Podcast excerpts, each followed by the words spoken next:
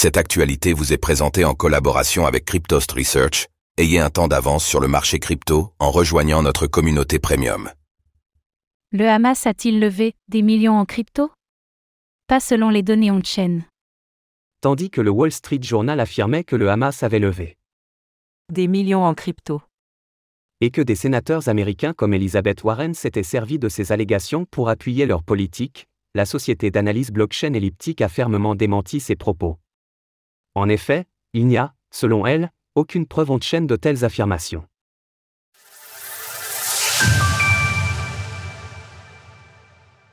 Qu'en est-il des levées de fonds en crypto du Hamas? Tandis que le conflit israélo-palestinien est entré dans une toute autre dimension ces dernières semaines, il n'aura pas fallu longtemps aux détracteurs des crypto-monnaies pour ressortir leur argument magique du financement du terrorisme. En effet, le Wall Street Journal a par exemple publié un article le 10 octobre dernier, selon lequel le Hamas ainsi que le djihad islamique palestinien auraient collecté des millions en crypto.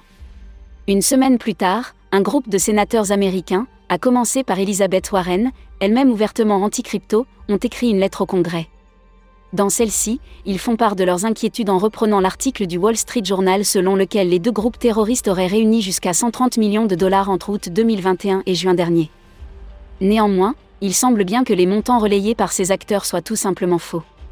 C'est en tout cas ce qu'affirme la société d'analyse on-chain elliptique, qui indique que le Wall Street Journal a mal interprété certaines informations fournies précédemment.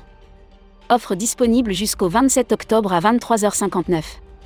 En effet, selon Elliptique, Il n'existe aucune preuve suggérant que la collecte de fonds crypto a permis de lever un tel montant.